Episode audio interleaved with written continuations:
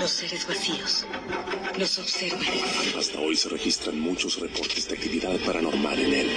Veo cosas que no puedo explicar. Hay alguien sentado en esa silla. Está aquí.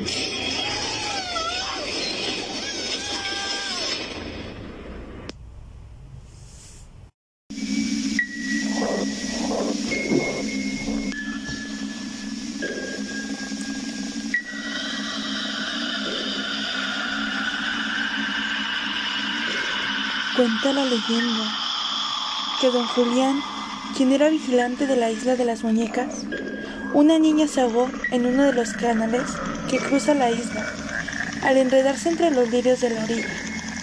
El hombre, que se encargaba de cuidar el original islote en total soledad, no pudo hacer nada para salvarla.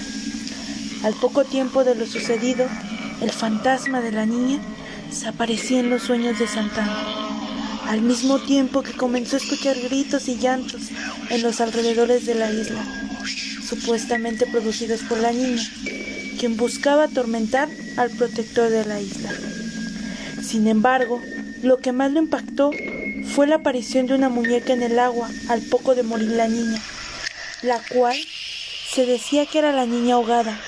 Ante el miedo por el fantasma a la niña y apenado por no haber podido salvarla, Julián decidió proteger su casa con muñecas de todos los tipos y tamaños que funcionarían como guardianas. A raíz de aquello, comenzó a esconderse con decenas de, muñecas rotas y antiguas que recolectaba de la basura y abandonadas en los canales, las cuales decidió colgar. Así pasó de unas pocas en pocas a más de 1500 muñecas. Mucha gente aseguró que tal vez él era el poseído, debido a que cambió radicalmente su forma de ser tras lo sucedido. En el año 2001, envejecido, Julián Santana se acercó hasta uno de los canales para pescar acompañado de su sobrino. Allí le confesó a su familiar que había una sirena en esas aguas que pretendía llevárselo desde hace mucho tiempo.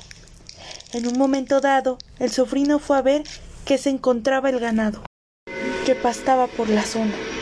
Pero cuando regresó con su tío, este ya estaba muerto, flotando en el río. La autopsia reveló que la causa de la muerte había sido un infarto. Desde este momento, el lugar se quedaría con el nombre de la isla de las muñecas, un lugar en el que el silencio se, se entremezcla con la tragedia y el misterio.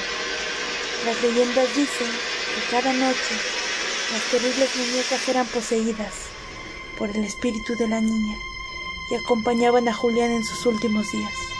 Hasta hoy, la gente cuenta que las muñecas cobran vida por la noche, siendo esta la leyenda que mantiene una vida turística en Xochimilco.